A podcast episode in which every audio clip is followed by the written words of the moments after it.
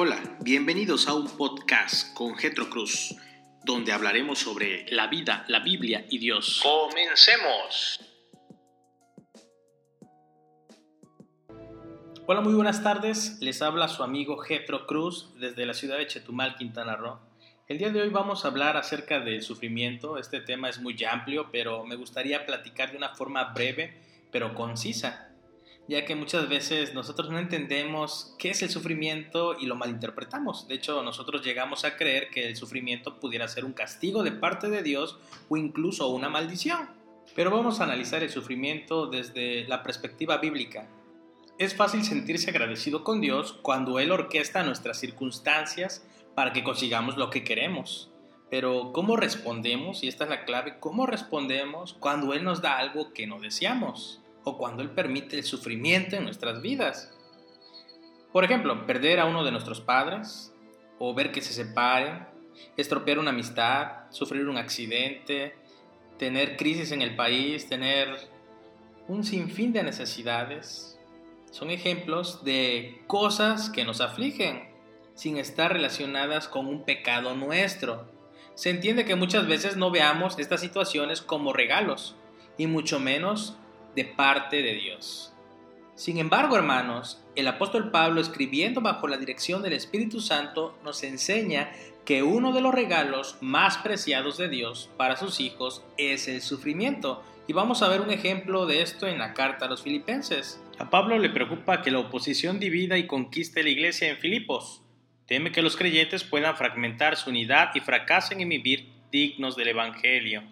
Pablo los exhorta a mantenerse firmes y unidos, sin intimidarse por sus oponentes. Y voy a hacer esta lectura que se encuentra en Filipenses capítulo 1 versículo 27 al 28. Dice así, solamente compórtense de una manera digna del Evangelio de Cristo, de modo que ya sea que vayan a verlos o que permanezcan ausentes, pueda oír que ustedes están firmes en un mismo espíritu, luchando unánimes por la fe del Evangelio de ninguna manera estén atemorizados por sus adversarios, lo cual es señal de perdición para ellos, pero de salvación para ustedes y esto de Dios. En este contexto en el cual escribe Pablo, el por qué a ustedes se les ha concedido por amor a Cristo no solo creer en Él, sino también sufrir por Él. En el versículo 29 hay algo también relevante. Pablo los anima en medio del sufrimiento, recordándoles que en la soberanía de Dios el sufrimiento para el creyente es un don del mismo Dios. El Señor Jesús nos menciona también que el sufrimiento es necesario a causa de permanecer y seguir en Él. Debemos de ver el sufrimiento como un alto privilegio y como partícipes de su sufrimiento.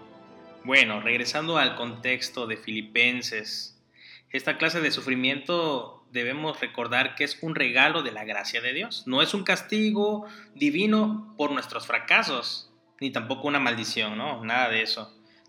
Tampoco es únicamente una disciplina diseñada para enderezarnos y alertarnos sobre el pecado por no habernos arrepentido, vaya. Esta clase de sufrimiento no es una casualidad tampoco que se nos cruzó en nuestro camino cuando Dios estaba ocupado con otros asuntos. Más bien, aunque a veces nos cueste entenderlo, es una expresión de bondad inmerecida. El punto de Pablo es que todos los que han recibido el don de la fe para creer en Jesús, también han recibido el don del sufrimiento para que Jesús sea glorificado en nosotros en medio del sufrimiento. Algo que nos cuesta aceptar. Pero Dios está obrando en nuestras vidas, hermanos. Hermanos, si tenemos la oportunidad de leer el Antiguo Testamento en el libro de Job, podemos encontrar cómo sufrió este hombre y a causa de qué. Bueno, en sí voy a ser breve también en esto. Él simplemente sufre porque así le ha placido a Dios. Él permite todo esto. Merecía, a pesar de ser justo, algo, Job no, no merecía nada, ni siquiera la vida, ni siquiera estar bien. Él aprende a depender plenamente de Dios en medio del sufrimiento. Él agradece, él glorifica a Dios en medio de ese sufrimiento que, wow, no me imagino, ¿no? Perder a sus hijos, perder sus propiedades, perder su salud y aún así que su mujer le diga, maldice a tu Dios y muérete. Pero él se da cuenta que Dios ha estado en todo momento y que no lo iba a dejar Simplemente Él aprende a depender de Dios. El sufrimiento va a ser de igual manera en nuestra vida ese trabajo. Recordarnos que Dios siempre ha estado ahí y que no merecemos nosotros nada, ni siquiera la salud, ni siquiera la vida. Pero aún así Dios nos da un montón de beneficios que llamamos bendiciones por el único hecho de ser sus hijos a través de la gracia. El apóstol Pablo en la segunda carta a Timoteo capítulo 3 versículo 12 menciona esto, y en verdad todos los que quieren vivir piadosamente en Cristo Jesús serán perseguidos. Nos habla de que sufriremos si queremos vivir piadosamente. Prácticamente nos está diciendo que seguir a Cristo tiene como consecuencia el sufrimiento. De hecho, aún sin Cristo vamos a sufrir. Es inevitable el sufrimiento en esta vida, pero qué mejor sufrir por Cristo. Es lo que menciona Pablo y también alienta a este joven pastor y a su iglesia.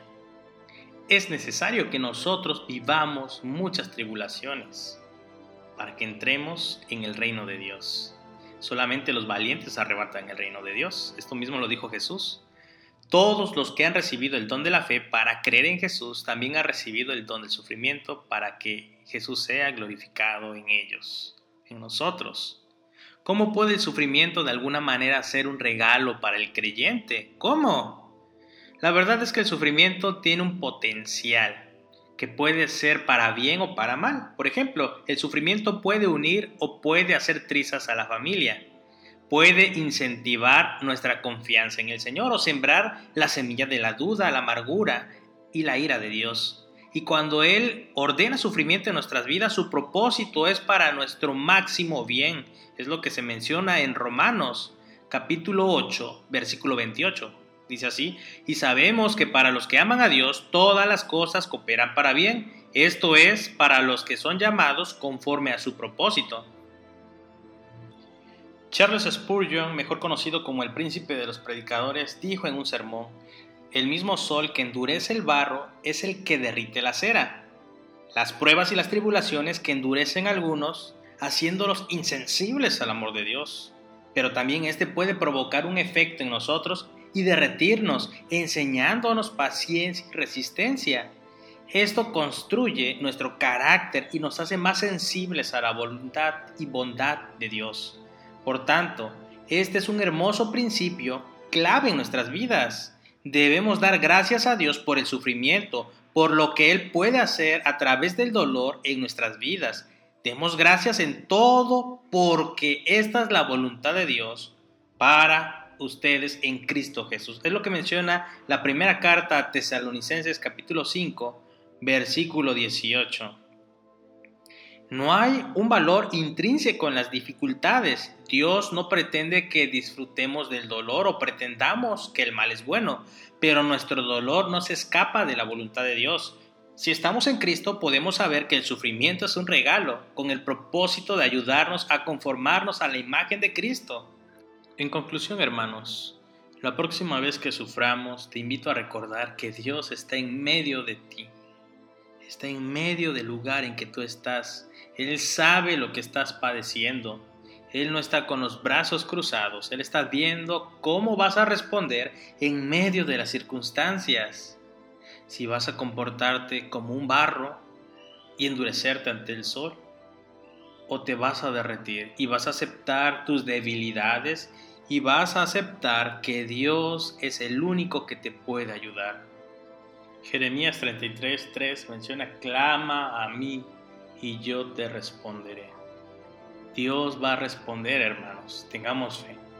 Dios les bendiga y nos vemos el día de mañana.